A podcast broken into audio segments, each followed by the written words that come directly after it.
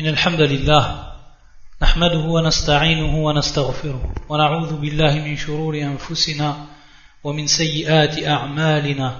من يهدي الله فلا مضل له ومن يضلل فلا هادي له. وأشهد أن لا إله إلا الله وحده لا شريك له. وأشهد أن محمدا عبده ورسوله.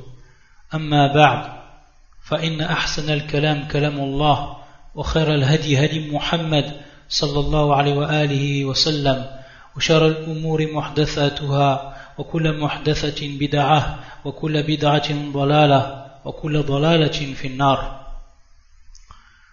Donc on continue, Inch'Allah ta'ala, cette série de cours concernant l'explication de ce verset du Coran. Et ces femmes et ses épouses sont leurs mères. Donc d'après la risala de Sheikh Abdel Razzaq ibn Abdel Muhsin al-Badr, ta'ala, on avait terminé de parler de toutes les questions qui concernaient le terme employé par Allah subhanahu wa ta'ala concernant le premier qui est azwajuhu et le deuxième qui est ummahatuhum donc ummahatul mu'minin les mères des croyants.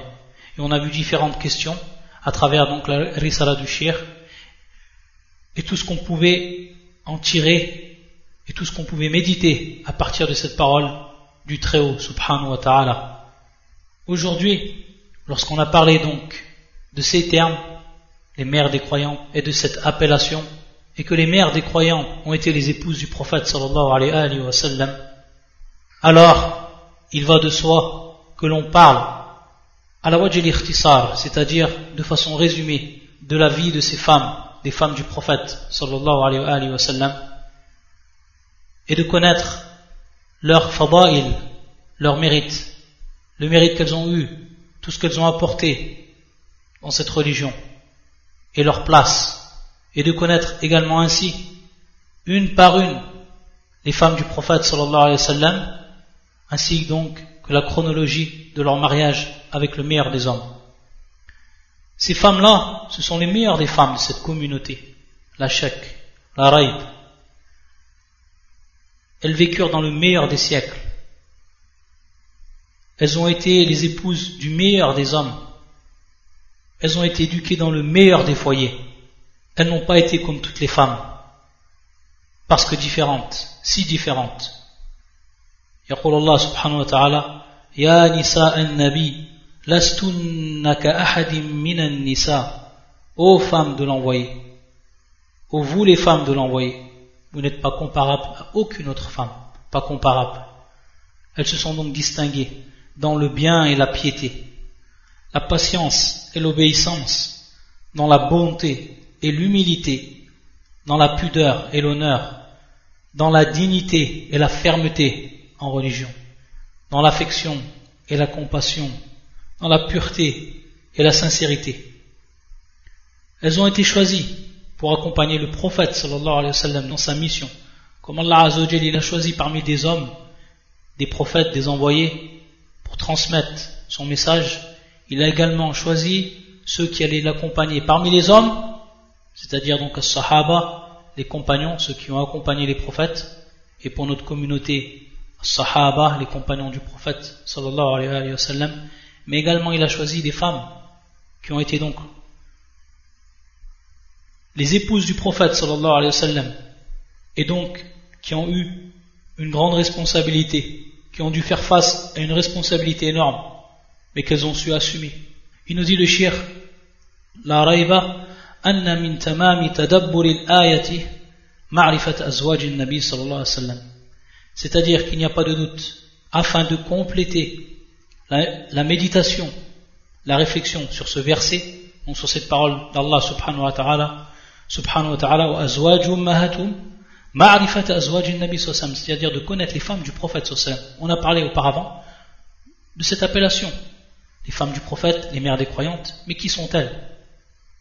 Les connaître une par une. Il nous dit le shir, wa c'est-à-dire leur nombre. Et connaître un minimum de leur vie. qu'Allah soit satisfait d'elle.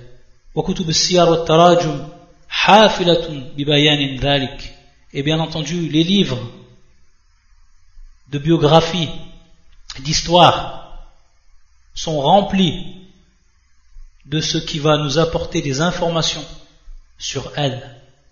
لكن من المفيد هنا أن نشير إلى شيء من ذلك ولو على وجه الاختصار mais bien entendu il est ici plus que profitable et judicieux d'indiquer donc de manière résumée ce que l'on doit savoir sur les femmes du prophète sallallahu alayhi wa sallam le prophète sallallahu alayhi wa sallam comme on l'a vu précédemment il s'est marié avec onze femmes et parmi ces onze femmes il y en a neuf dont il décéda durant leur vie c'est-à-dire le prophète sallam décéda et les laissa donc vivantes.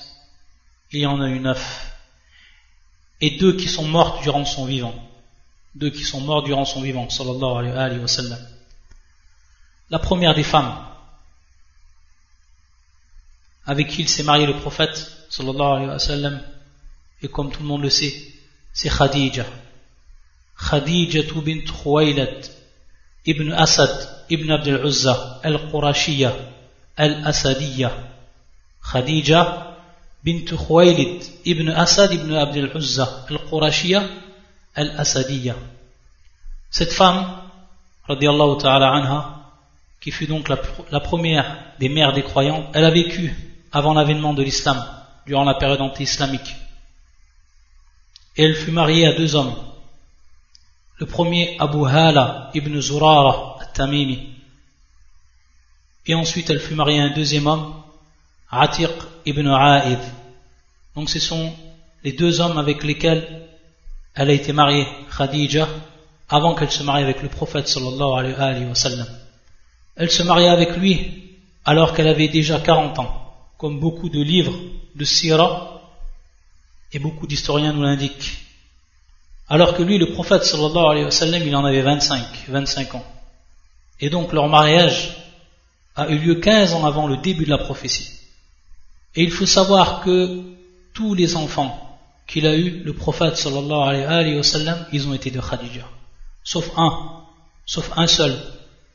Comme on l'a vu auparavant, qui est Ibrahim, qu'il a eu de Maria.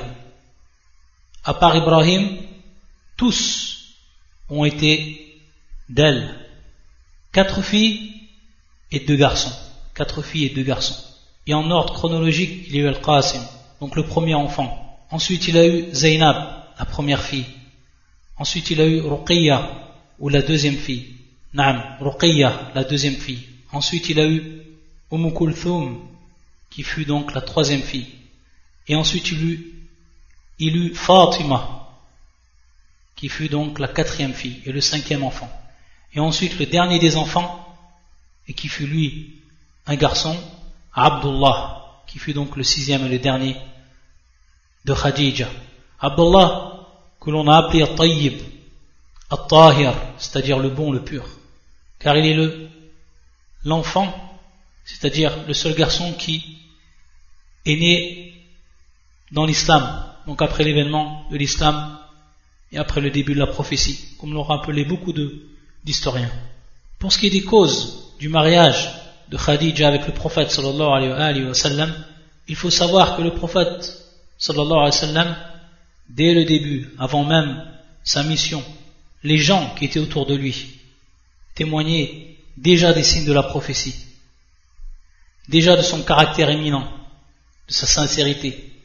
Et Khadija, il lui est venu donc à ses oreilles ces informations et que c'était donc une personne, sallallahu alayhi wa sallam, dans sa communauté, là où il vivait, qui déjà se distinguait. Et également de par son habileté dans le commerce, la baraka qui s'y trouvait, cette baraka abondante fut-elle. Le prophète sallam, lorsqu'il faisait du commerce, ses profits, ses biens, il était le double, même plus, plus que du double de ce que pouvait gagner autrui, sallallahu alayhi wa sallam. Et donc lorsqu'elle a su tout ça, Khadija, elle a désiré se marier avec le prophète sallallahu alayhi wa sallam. Et donc celui qui maria le prophète sallallahu alayhi wa sallam, celui qui maria Khadija avec le prophète sallallahu alayhi wa sallam, ce fut son oncle, Amr, car son père était déjà décédé, radiallahu ta'ala anha.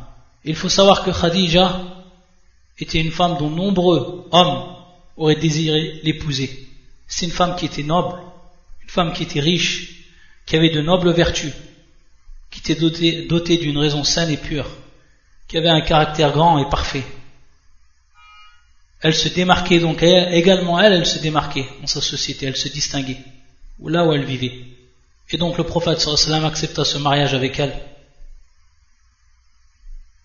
Et ce fut donc la première femme du prophète. Le shir, bien entendu, il va nous rappeler certaines de ses qualités et également par quoi elle s'est distinguée des autres femmes.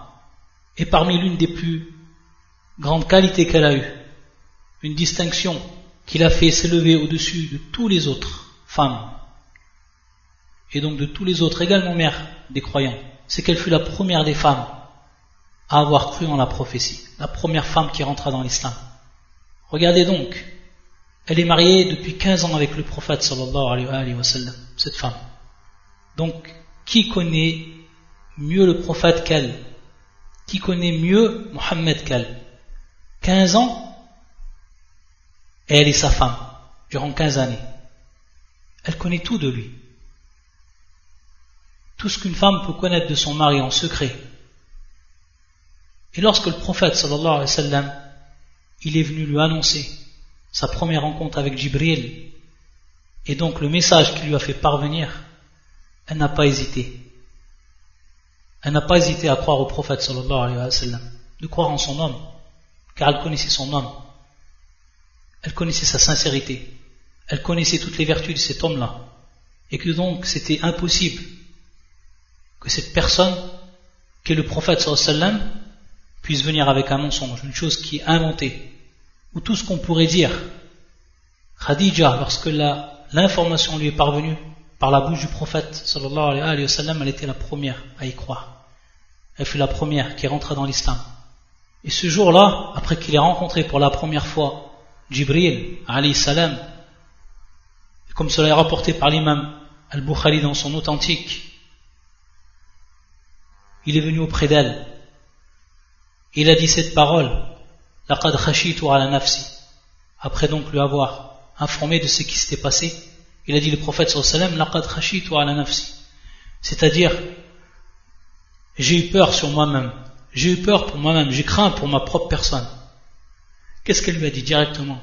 Khadija, regardez comment elle était, comment Allah a raffermi son cœur, comment il lui a ouvert son cœur à la foi. Elle lui a répondu qu'Allah, abshir, c'est-à-dire bien au contraire, et que la bonne annonce te soit faite. Par Allah Azzawajal, jamais il ne te délaissera, jamais il ne te châtiera, jamais il ne te fera goûter d'avilissement, jamais il ne te perdra. Jamais, Fawallah. Regardez donc la confiance qu'elle a Khadija à ce moment-là. Et elle va rappeler qui est le prophète sallallahu alayhi wa sallam. C'est-à-dire une personne avec toutes ses vertus, dont Allah Azzawajal l'a choisi, et dont il ne peut lui avoir fait goûter un avilissement ou une épreuve ou autre de ce qui pourrait l'égarer, bien au contraire. Elle lui a rappelé ses propres caractéristiques. Innaka la rahim. Tu préserves le lien des parentés. Wa taksib al Tu donnes de tes biens à ceux qui en sont dénués, qui en sont privés. Wa tahmil al-kalla. C'est-à-dire tu aides ceux qui sont dans le besoin, tu leur apportes soutien. Et tu fais honneur à ton hôte. Et tu aides ceux qui sont devant une épreuve, due à ce qu'ils doivent endurer face à la vérité. Elle lui a rappelé Khadija tous ses mérites au prophète sallallahu alayhi wa ses caractéristiques, pour lui dire que ce qu'Allah il a destiné alors né de crainte. Il l'a fait en te choisissant. Et donc, en choisissant la personne que tu es. Sallallahu alayhi wa sallam. Ça donc c'est le plus grand caractéristique de Khadija, c'est qu'elle a cru directement à la prophétie du prophète sallallahu alayhi wa sallam. Et donc tout au long du début de la prophétie, elle va le soutenir, elle va l'appuyer, Et lui, il va trouver auprès d'elle confort avec tout ce qu'ils vont rencontrer comme problème, comme épreuve.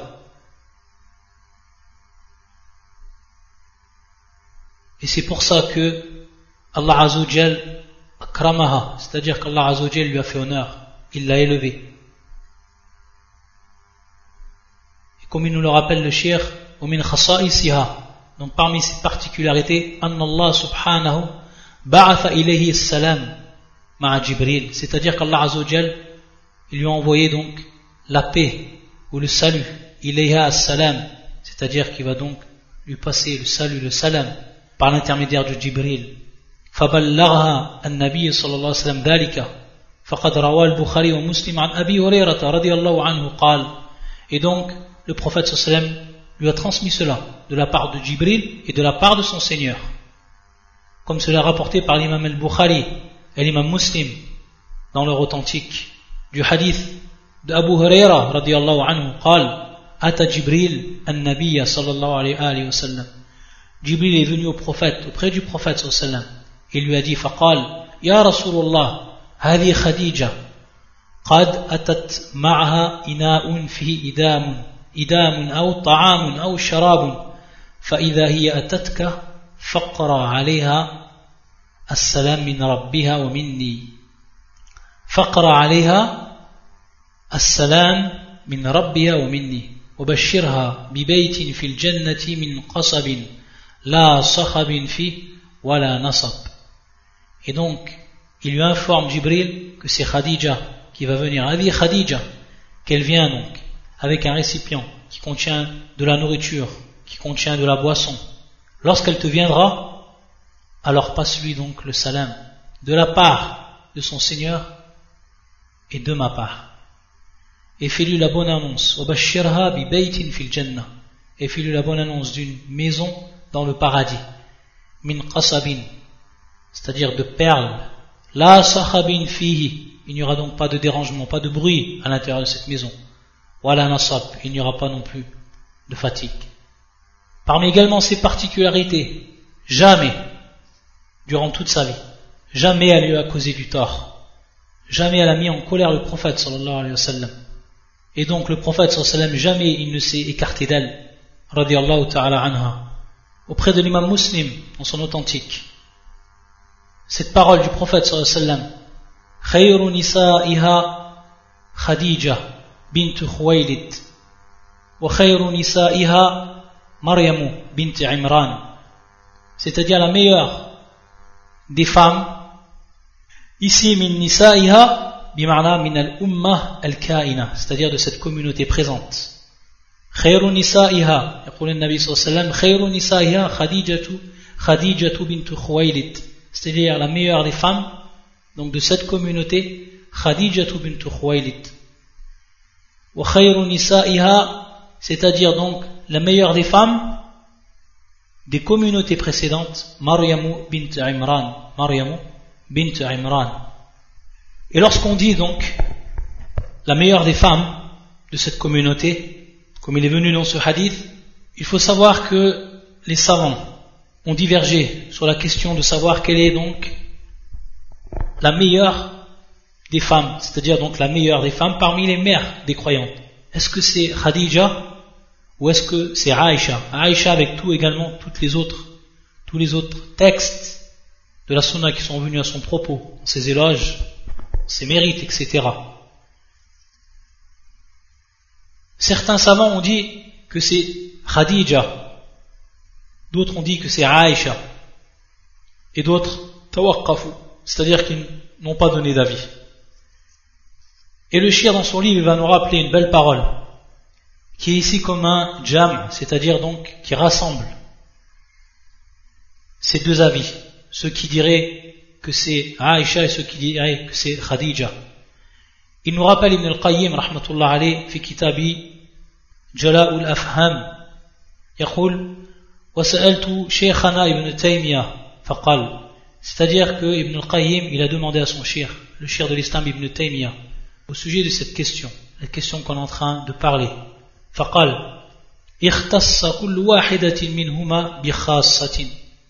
C'est-à-dire que chacune d'elles, chacune d'elles a eu des spécificités dont elles se sont démarquées, dont elles se sont distinguées.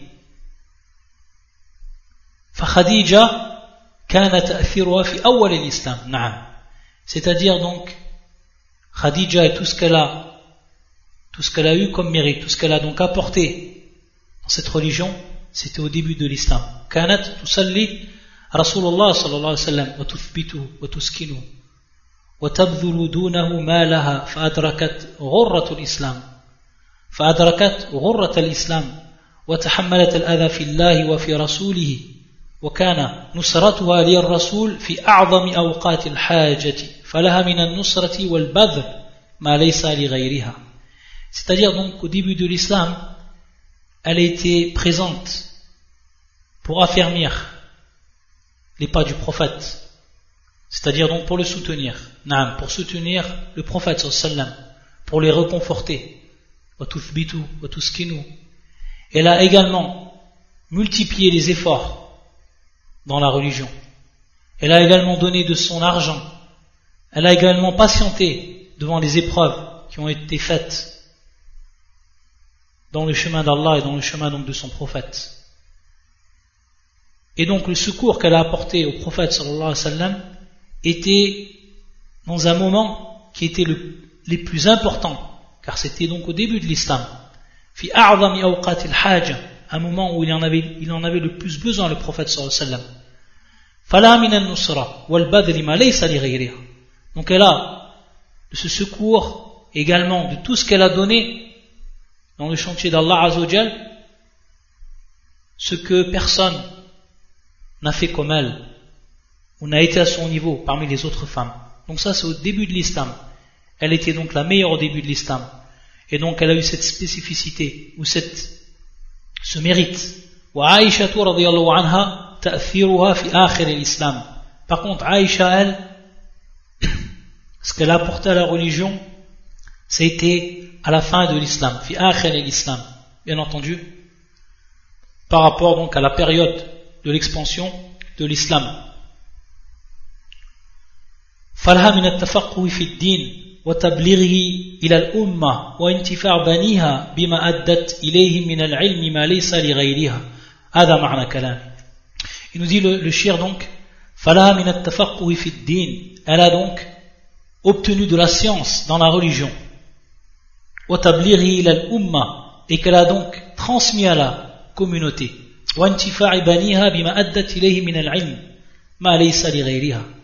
c'est-à-dire également ce qu'elle a donc apporté à la communauté comme science, et on va le voir lorsqu'on va aborder la vie de Aïcha ta'ala anha, ce qu'elle a apporté dans la religion par rapport à sa science.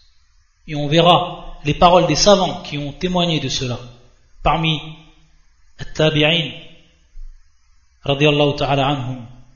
Donc elle, elle a apporté un grand bien dans les derniers temps, alors que Khadija, elle a apporté un grand bien dans les premiers temps. Donc chacun a eu son rôle et chacun donc a eu son mérite. Ça c'est la parole, comme il nous rappelle Ibn al-Qayyim, de Cheikh l'Islam Ibn Taymiyyah, Hada Marna Kalami. Et lorsqu'on parle de Khadija, lorsqu'on parle de Aïcha, et qu'on est toujours donc, bien entendu, en ce qui concerne Khadija la première des mères des croyantes, la première épouse du prophète alors on se rappelle également ce hadith et qui nous rappelle les mérites de cette femme-là. Il nous rappelle Ibn Hajar fil Isaba وقد أثنى النبي صلى الله عليه وسلم على خديجة ما لم يثني على غيرها c'est-à-dire que le prophète صلى الله عليه وسلم il a fait les éloges de Khadija comme il ne l'a pas fait pour autre qu'elle c'est-à-dire quelle était la femme pour laquelle le prophète sallam faisait le plus d'éloges وذلك في حديث عائشة قالت comme cela est rapporté de Aïcha elle-même قالت كان رسول الله صلى الله عليه وسلم لا يكاد يخرج من البيت حتى يذكر خديجة فيحسن الثناء عليها c'est-à-dire que le prophète صلى الله عليه وسلم de manière continuelle il rappelait Khadija et il lui faisait donc les éloges en sa présence فذكر يوما من الأيام et donc comme à son habitude le prophète sallam il l'a rappelé comme il le faisait habituellement Et donc Aïcha, comme toute femme, et donc comme toute nature féminine, la jalousie a débordé en elle. فقلت هل كانت إلا عجوزا قد أبدلك الله خيرا منها c'est-à-dire elle a dit Aïcha n'était-ce pas une vieille femme dont Allah Azzawajal a remplacé par une femme qui est meilleure qu'elle Faradib le prophète sallam quand il a entendu cette parole de Aïcha il s'est mis en colère Faradiba ثم قال لا والله ما أبدلني الله خيرا منها il a dit non Allah Azzawajal ne m'a pas donné à sa place une femme meilleure qu'elle. Amanat iv nas. Elle a cru alors que tous les gens, ils ont mécru. Et elle m'a cru, elle a cru en mon message alors que tous les gens m'ont démenti.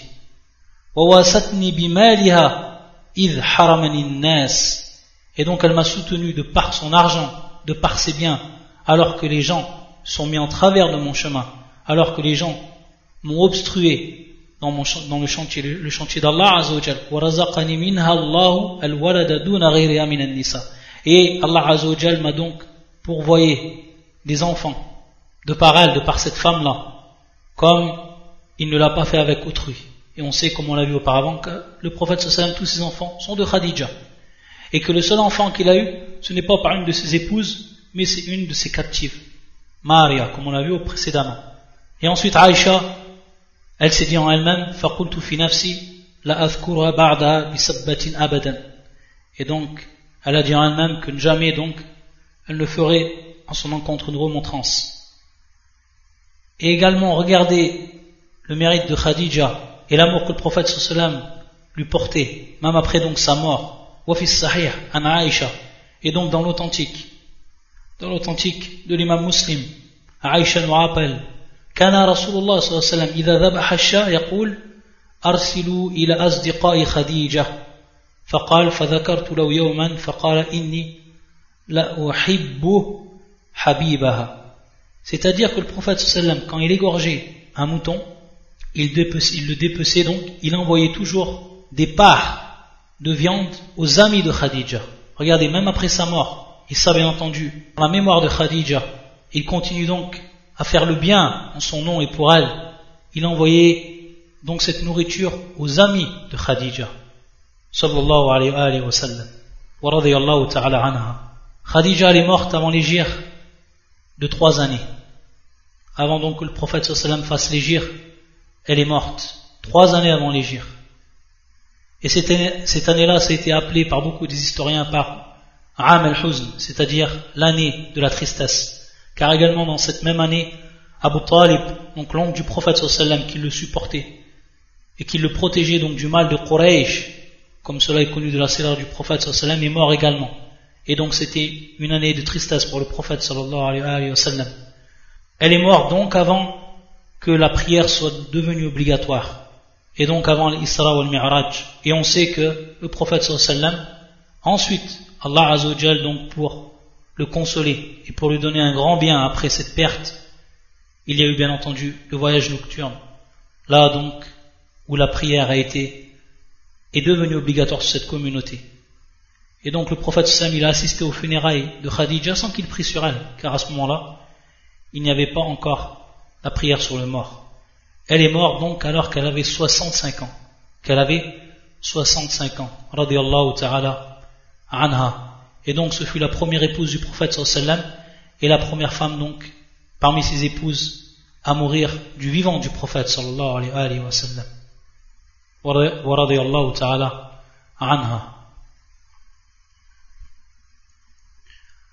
fois que Khadija ta'ala anha fut morte, le prophète sallam il s'est marié peu de temps après avec sa deuxième épouse. Et la femme qui va venir donc, la deuxième parmi les mères des croyantes, et qui est Saoudatu bint Zam'a ibn Qais ibn Abd shams al-Qurashiyya al-Amiriya. Saouda, Saoudatu bint Zam'a ibn Qais ibn Abd shams al-Qurashiyya al-Amiriyya. C'est donc cette femme qui va devenir la deuxième épouse du prophète sallam après la mort de Khadija, peu de temps après. Peu de temps après. Pour ce qui est de Saouda bint Zam'a, bien entendu, pour ce qui est de sa sira, pour ce qui est de sa vie, on a beaucoup moins d'informations que pour Khadija, que pour Aïcha, pour d'autres femmes des également.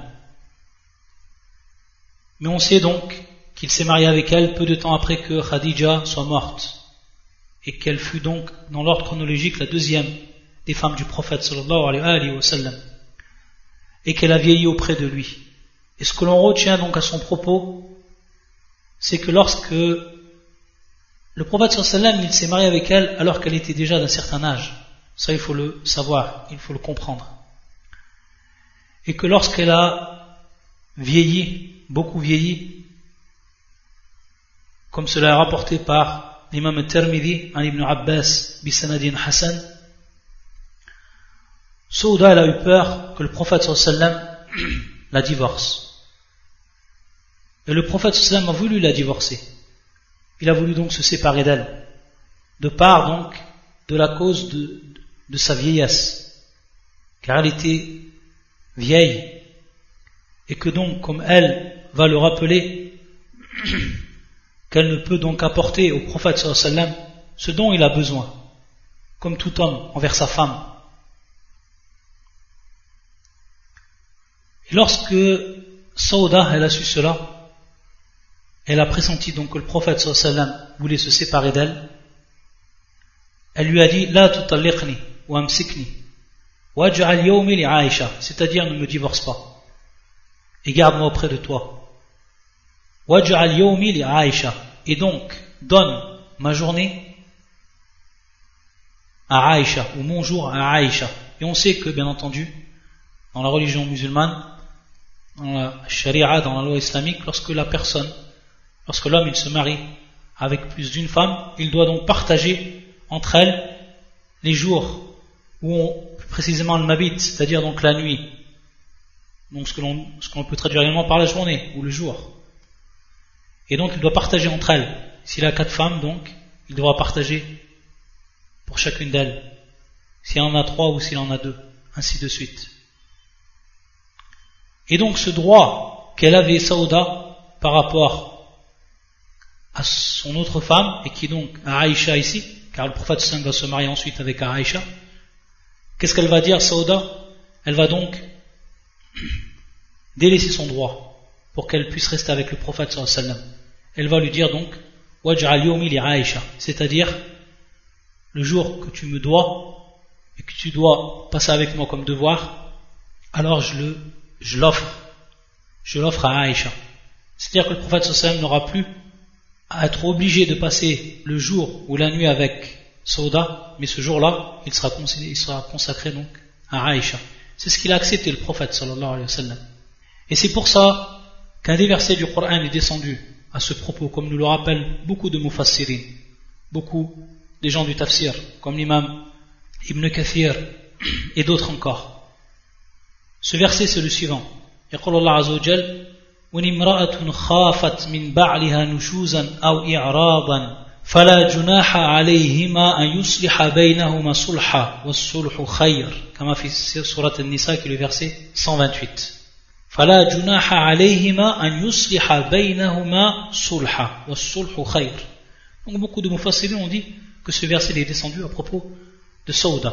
Et qu'est-ce qu'on tire donc de ce verset Qu'est-ce qu'on tire donc comme règle Pour ce qui est donc de la traduction du sens du verset, et si une femme craint de son mari abandon ou indifférence, alors ce n'est pas un péché pour les deux qu'ils se réconcilient par un compromis quelconque. Et la réconciliation est meilleure. Qu'est-ce que veut dire ce verset? Et comment on va le comprendre donc par rapport à ce qui est arrivé entre Sauda et le prophète sallallahu. C'est-à-dire donc que la femme, si elle a peur d'être divorcée ou d'être séparée, alors il est dans son droit qu'elle délaisse un de ses droits qu'elle a envers son homme, comme par exemple un nafaqa, c'est-à-dire donc le fait qu'il pourvoit à ses besoins, ou alors, comme si elle est concubinaire, a laissé son, sa nuit comme droit à une autre femme, comme l'a fait Sauda, ça c'est quelque chose qui lui revient et qu'elle peut faire. Et c'est quelque chose également que l'homme donc peut accepter et qu'il n'y a pas de contrainte dans la religion à ce niveau-là.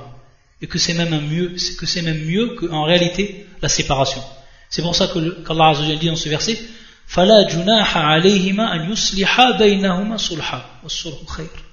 C'est-à-dire,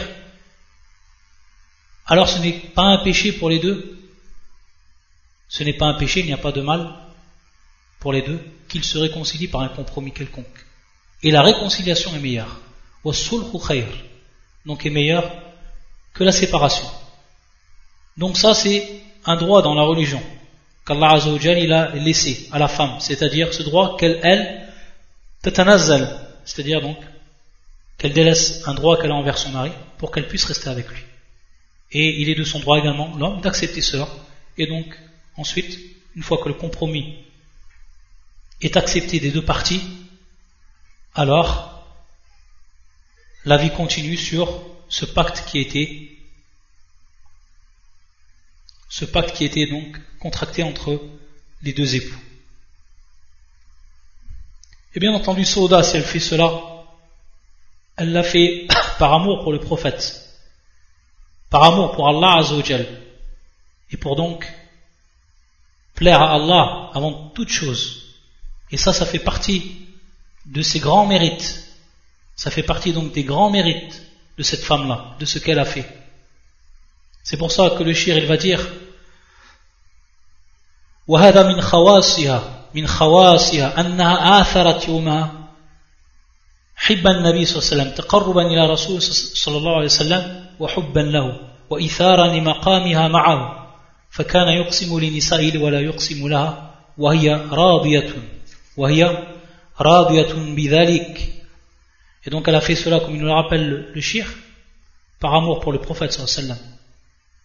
Mais également pour, pour se rapprocher de lui. Et également donc pour se rapprocher d'Allah azawajal. Et qu'elle obtienne sa satisfaction. Elle est morte. Saouda, à la fin du califat de Omar ibn al-Khattab, radiallahu ta'ala, anhu, ta'ala anha.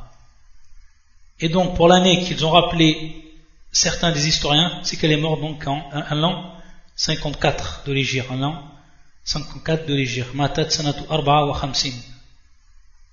Wallahu ta'ala alam. Pour ce qui est de la troisième femme du prophète sallallahu et donc dans l'ordre chronologique, la troisième femme qu'il va épouser, sallallahu alayhi wa sallam, c'est bien entendu Aïcha, radiallahu ta'ala anha, la troisième donc parmi les mères des croyantes. Et donc on, on donnera un aperçu de sa vie également, le prochain cours, inshallah ta'ala.